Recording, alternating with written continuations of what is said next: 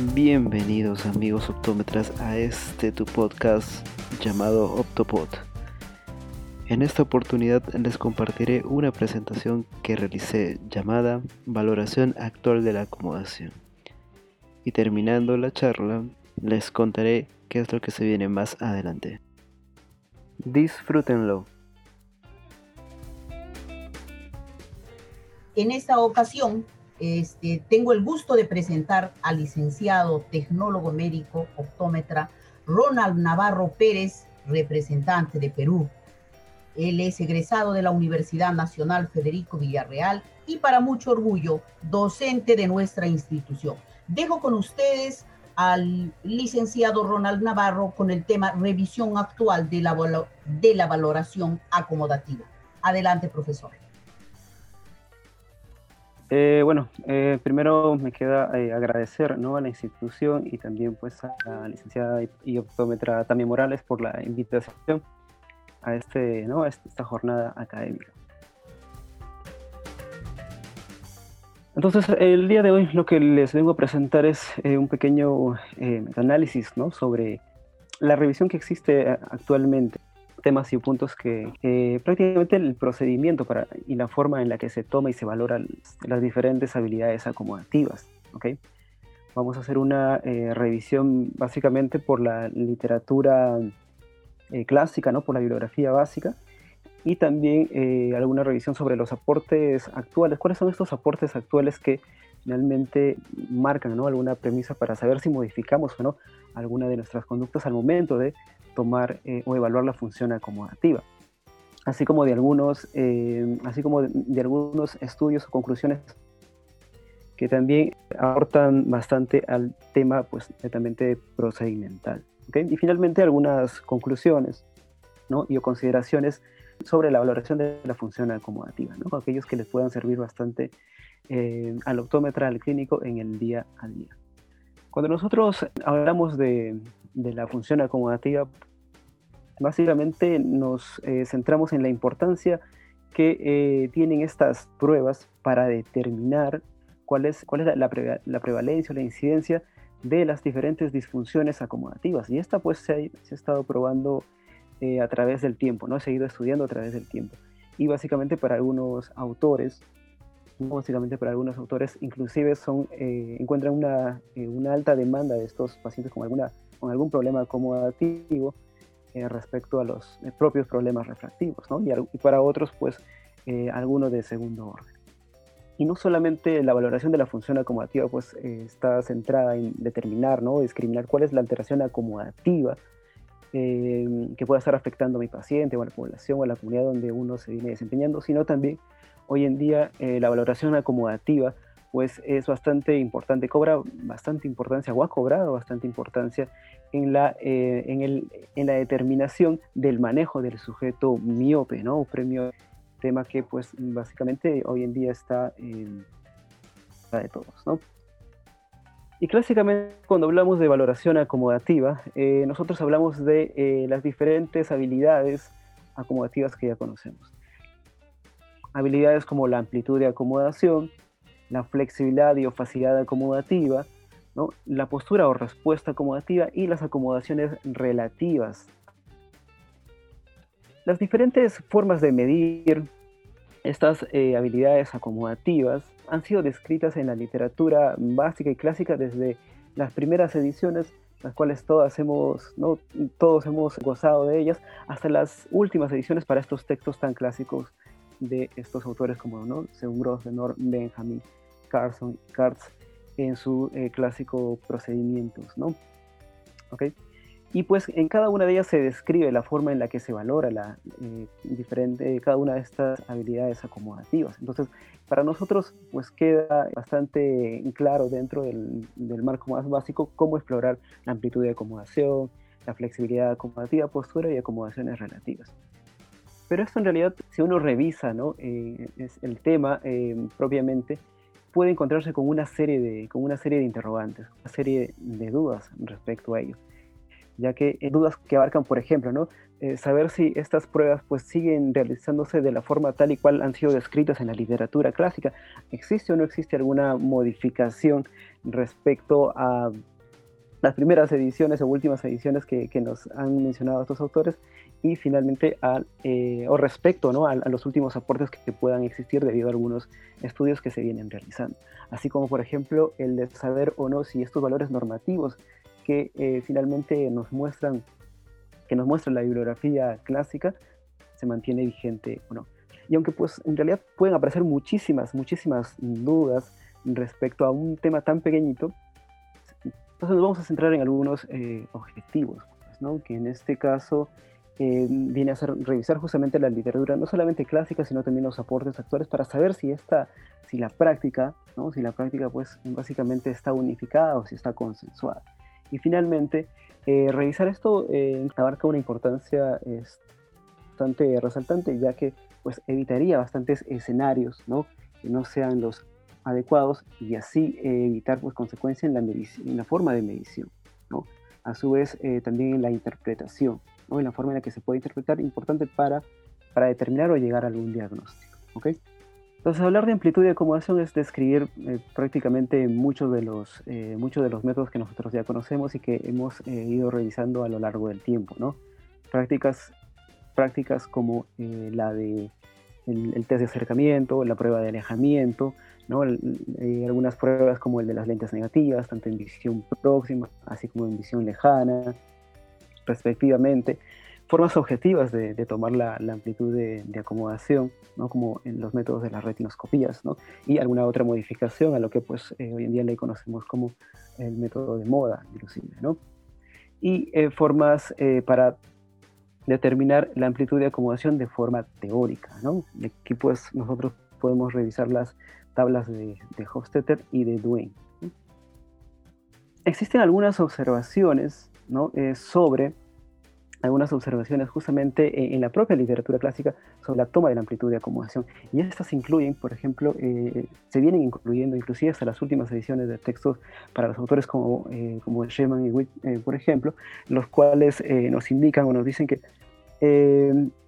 hay que tener consideración sobre la medida precisa de la distancia al momento de tomar la amplitud de, acomodación por métodos como el de acercamiento, por ejemplo, ¿no? debido pues al aumento relativo del objetivo a medida que éste se va desplazando sobre la línea de mirada y se va acercando hacia el globo ocular que se está evaluando, ¿no? Y propone pues alguna, algunos métodos de correcciones como por ejemplo eh, una lente eh, negativa antepuesta y luego continuar con el procedimiento. Inclusive para tener un control sobre la respuesta acomodativa, ¿ok? Eh, pues indica ¿no? Eh, o marca alguna observación para realizar la prueba de forma inversa y es aquí como, eh, como nace el, el, método de alejamiento o el famoso pushdown. ¿okay? Queda expresado totalmente y obvio ¿no? el aumento relativo de la distancia a medida que se va tomando la prueba en, esta, en este método. ¿no? Especifica también la valoración de la amplitud de acomodación con el método de las lentes negativas, ¿no? marcando pues una, una, modificación en la distancia del objetivo, ¿no? ya no este, siendo para unos 40 centímetros, sino esta vez trabajando unos 33. Y pues también en otros textos básicos como el Fundamento de Optometría eh, y Reflexión Ocular de, García y Furla, por los 2000, indican algunas eh, características como por ejemplo la profundidad de foco, perdón, la profundidad de campo, el tiempo ¿no? en el que se le va presentando el objetivo, el tamaño del estímulo, así como el de la iluminación, justamente durante la toma de esta función o habilidad acomodativa, marcando pues bastante eh, claramente premisas para el desarrollo de eh, investigaciones o estudios más adelante. ¿no? Asimismo, Hutchinson también eh, pues, marca algunas premisas sobre este punto, que es el, cómo debe ser la posición de cabeza al momento de tomar la amplitud de acomodación.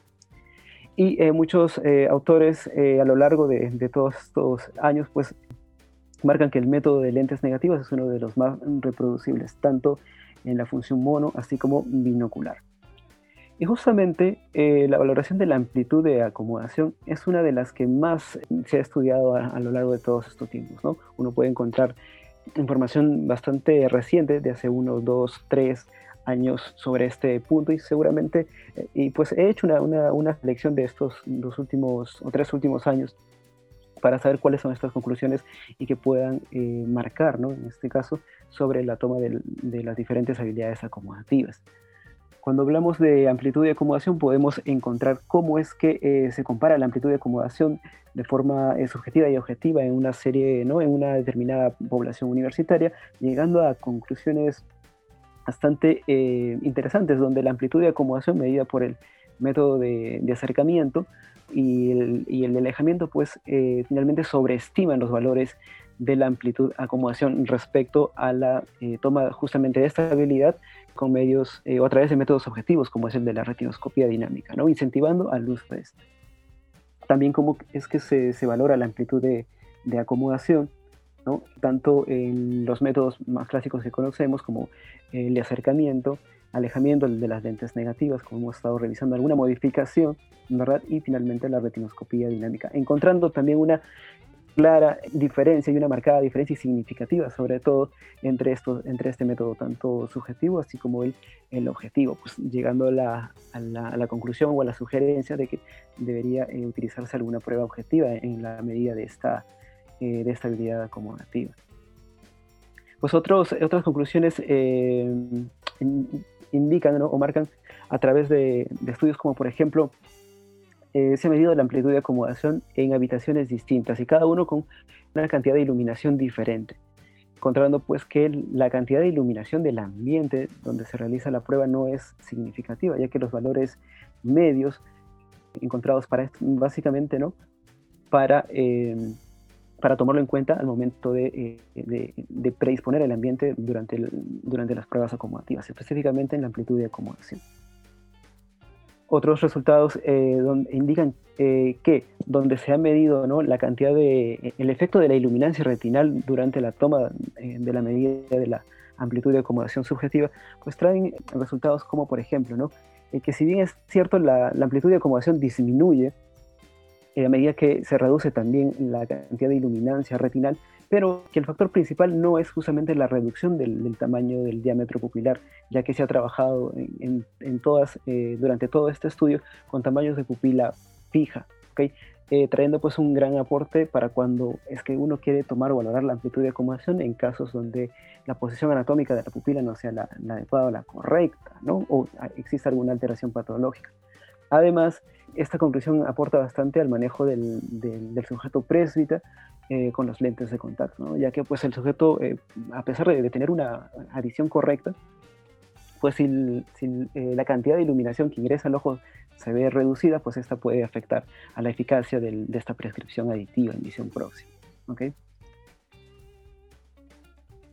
Y pues justamente sobre la premisa de Atchison, donde, nos, eh, este nos indicaba o donde nos generaba la, duda si es que existe o no alguna modificación en la amplitud de acomodación medida en posición primaria de mirada y medida pues eh, en posiciones inferiores o superiores, es que eh, tenemos este, este, este estudio, ¿no? donde se valora justamente ello, ¿no? donde se compara la amplitud de acomodación en las diferentes posiciones de mirada, sobre todo en el meridiano vertical. Eh, ya que pues esta en realidad no estaba unificada, consensuada, ¿no? Algunos tomaban la amplitud de acomodación en posición primera de mirada, otros pues con cierto ángulo de inclinación inferior como de 20 o 15 grados y otros mayor, ¿no?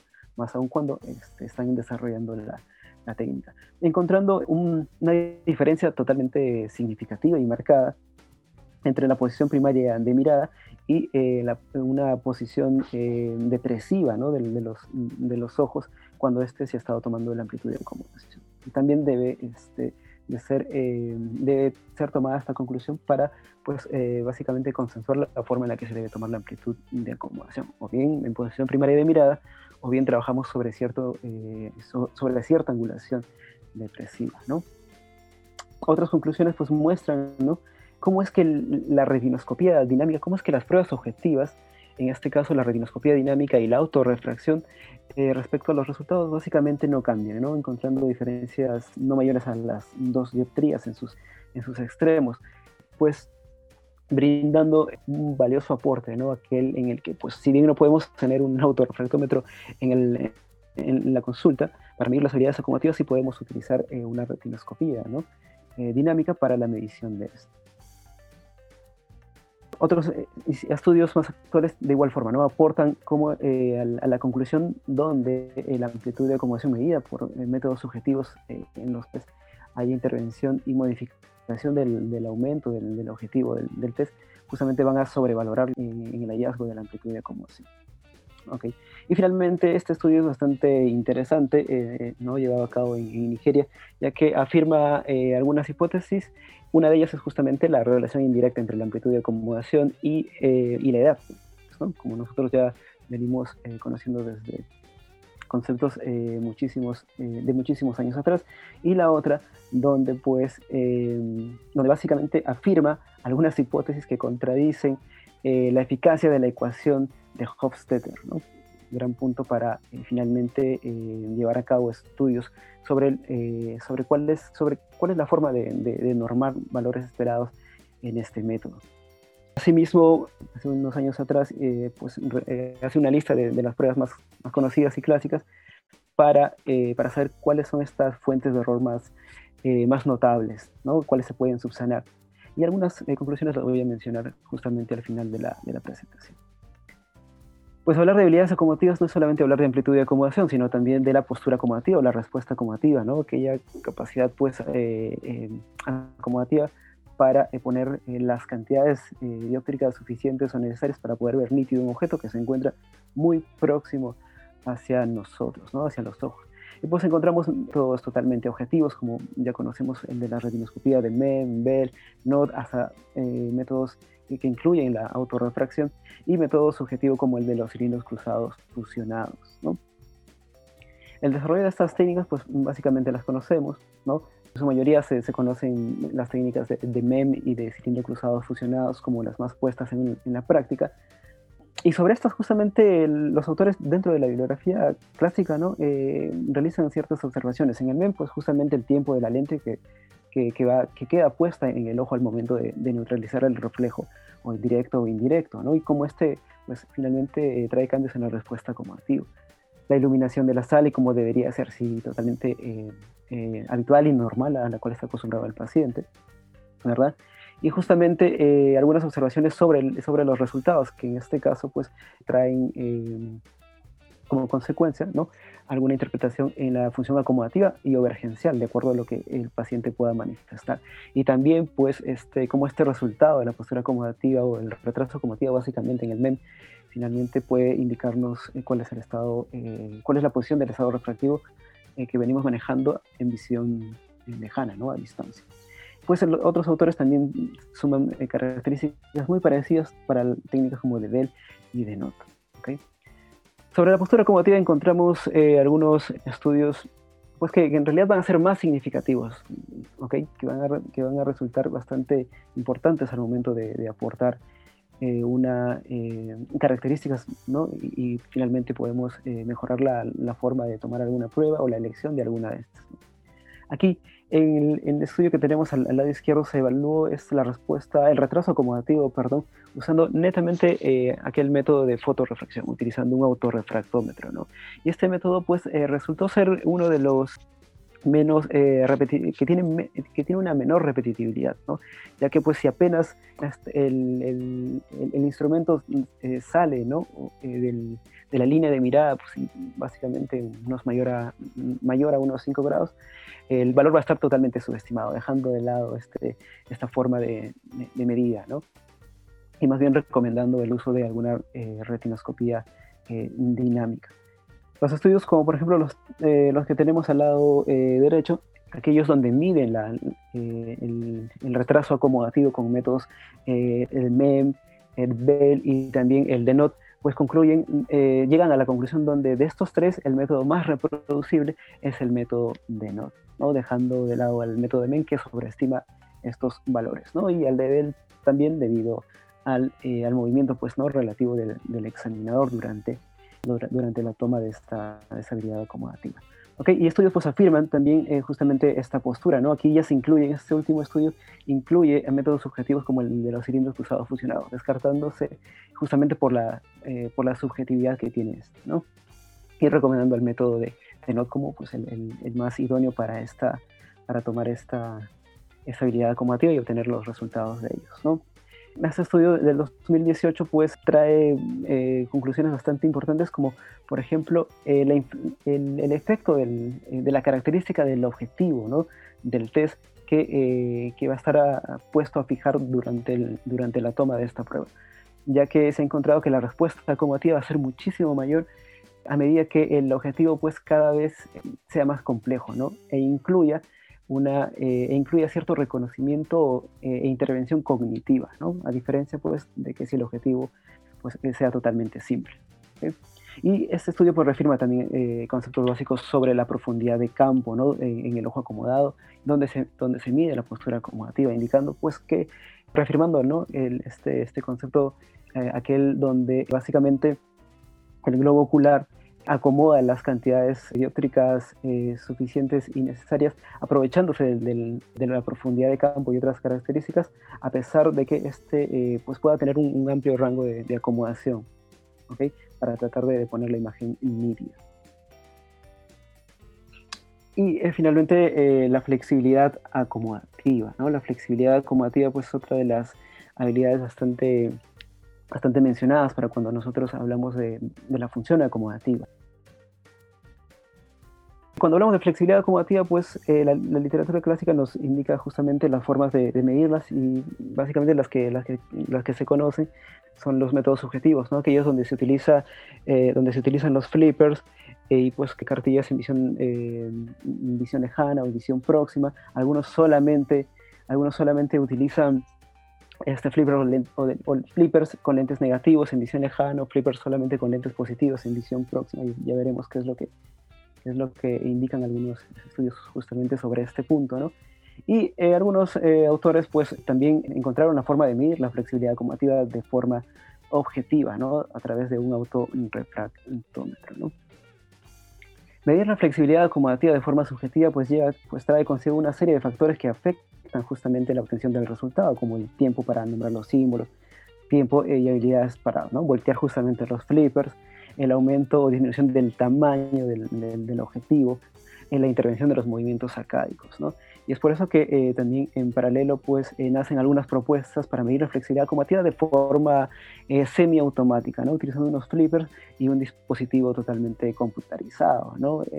obteniendo pues, la frecuencia de cambios del paciente a través de los flippers, lo que básicamente nosotros conoceríamos como los ciclos por minutos que se realizan. Pero justamente esta forma de, de medida pues, se desestima hoy en día porque va a ser más complicado ¿no? la, obtención de un dispositivo totalmente digital o computarizado en, las consultas. ¿no? Justamente sobre eh, el apoyo ¿no? de, la toma de la flexibilidad acomodativa con, utilizando básicamente unos flippers es que aparecen muchos, eh, muchos estudios. ¿No? En el 2006, eh, básicamente, Pandian lo que hace es, saber cómo se encuentra, esta, cómo se encuentra la, la, medición, la forma de medir la flexibilidad acomodativa en visión lejana. Eso quiere decir utilizando simplemente unos flippers de unas lentes negativas, llegando pues a una conclusión eh, e indicando que esta prueba carecería de eh, gran utilidad y más bien reafirmando la posición del uso de los flippers en visión próxima con eh, lentes positivas y negativas y agregándole a, este, a, la toma de esta características antisupresivas, todos estos autores han, afirmado esta, esta posición. Y eso es lo que prácticamente quiero indicar con el punto 2 y el punto, y el punto 3. Y no solamente la flexibilidad acomodativa, sino también la postura acomodativa, hoy en día pues está bastante tocada justamente en la forma y, el manejo eh, del paciente ¿no? que es considerado miope o premiope. Y podemos eh, encontrar nosotros eh, dentro de la, de la, información actual, en este caso, este cuadro publicado ¿no? y recomendado por, por los doctores Gifford, donde pues eh, básicamente la, postura, eh, la postura acomodativa y la flexibilidad acomodativa son determinantes para eh, saber si vamos a prescribir o no alguna, alguna cantidad de, de adición en nuestro paciente miope, ¿no? Y esto pues cobrando bastante importancia justamente en el manejo de, de esta, de esta metropía, ¿no? Estamos eh, llegando al, final y les quiero mostrar algunas conclusiones, sobre todo, como les indiqué al principio, algunas consideraciones que hay que tomar eh, para cuando uno va a valorar la, la, acomodación. ¿okay? Estas las vamos a dividir en la amplitud de acomodación eh, la postura y la postura acomodativa, ya que nos queda claro que el método de, los flippers utilizado en visión próxima es la más recomendable y la más reproducible. Si hablamos de amplitud de acomodación hay que tener en cuenta el, el detalle del objeto visual y que éste se, encuentra, que se encuentre muy cerca ¿no? Eh, a los límites de resolución del punto próximo y básicamente en los, eh, en, los, en los procedimientos que, eh, que son el, el, método de acercamiento y el método de alejamiento o alguna modificación sobre esto. ¿no? Se puede recomendar el uso de, algún objeto visual y que sea deslizable, no necesariamente una regla Rafa, una regla Krinsky, pero si es que justamente vamos a escoger este, este método para medir y obtener la amplitud acomodativa, pues hay que tener algunas consideraciones, ¿no? Justamente es eh, la velocidad del movimiento y que esta pues eh, prácticamente debe de estar, eh, o debe tener una relación de una dioptría por segundo, ¿no? Debe de esforzarse o debe llevarse de una determinada retroalimentación positiva para el esfuerzo durante la prueba. Si se toma o no la, amplitud de acomodación en posición primaria de mirada, finalmente es un punto bastante a, debatir y que finalmente tiene que ser consensuado. Pero si uno lo lleva a cabo de, de una u otra forma, pues debe de realizarse en todos los pacientes, ¿no? Para tener eh, unificado justamente eh, la forma en la que se, se, está midiendo entre, entre una visita y la otra. Luego buscar el enfoque eh, si es que eh, se realiza el método de alejamiento, ya que en ese método se ha descrito miles de, muchas formas de obtener el punto final. ¿okay? Obtener, eh, tener un punto de referencia claro y preciso, como por ejemplo puede ser el vértice corneal o el plano de las gafas, en estos métodos donde eh, pues, eh, se trabaja con el objetivo, ¿no? desplazándose en la línea de mirada. Si se va a tomar el método de acercamiento y el de alejamiento, pues que no sea una, que, no, que no estén disponibles a, elegirse, ¿no? sino más bien que se tomen las dos y promediarse sobre este valor. ¿okay? Eh, si se escoge por, por, por, el método de las lentes negativas, entonces eh, tratar que el objetivo esté lo más cerca eh, posible al, al, ojo que, que, se está midiendo y finalmente el, el cambio que, que, sea lento y gradual ¿no? para, para cuando uno va a disponer de colocar las lentes negativas delante del ojo evaluado. ¿okay? Y esta última consideración o conclusión es sobre todo en base por las retinoscopías dinámicas. ¿no? Aquellas en las que eh, finalmente hay que tratar de, trabajar sobre eh, una distancia, sobre la distancia normal para el examinador y asimismo eh, agregar lentes negativas. Y básicamente está recomendando o se está recomendando la retinoscopía con algunas modificaciones, lo que la conocemos como el método de moda. ¿no? Sobre la postura acomodativa, básicamente tenemos claro que el método más reproducible y por lo tanto el más recomendable es el método de NOT, pero también podemos recoger algunos, algunas observaciones de, de Harris y, Paul en el 2019, ¿no? consideraciones bastante importantes ya que pues, eh, son toda una eminencia dentro de, de, lo que es eh, la optometría conductual. El, tanto el, el, el, ejercicio para eh, el método de MEM y el de los cilindros cruzados fusionados es totalmente diferente y cada uno pues, puede interpretarse de una manera y, u otra ¿no? para finalmente continuar con el desarrollo de análisis sobre el diagnóstico establecido. Eh, cada uno tiene un nivel de acomodación distinta, los esfuerzos son totalmente distintos, entonces eso hay que valorarlos eh, o bien pues para el diagnóstico o también para el manejo y el tratamiento. ¿no? Y pues eh, la postura acomodativa está totalmente clara que es relevante en, el análisis y el cuidado de un paciente premiope, como es este nuevo concepto que, o este concepto que, que hoy en día pues no estamos escuchando más. Finalmente les muestro aquí es un resumen sobre las diferentes eh, habilidades acomodativas perdón, y eh, los métodos más reproducibles. Eh, y listo, eso ha sido todo. Espero que, que les haya servido esta, esta ponencia. Si desean alguna información mayor, pueden escribirme al, correo o también escuchar mi podcast ¿no? en cualquier medio, cualquier medio de, de streaming, ¿no? inclusive el de Spotify. Muchísimas gracias amigos por haber llegado hasta aquí. Pronto estaré subiendo nuevos episodios en el podcast en una nueva temporada. Así que estén atentos a nuestras redes sociales. Hasta el siguiente episodio. Chao.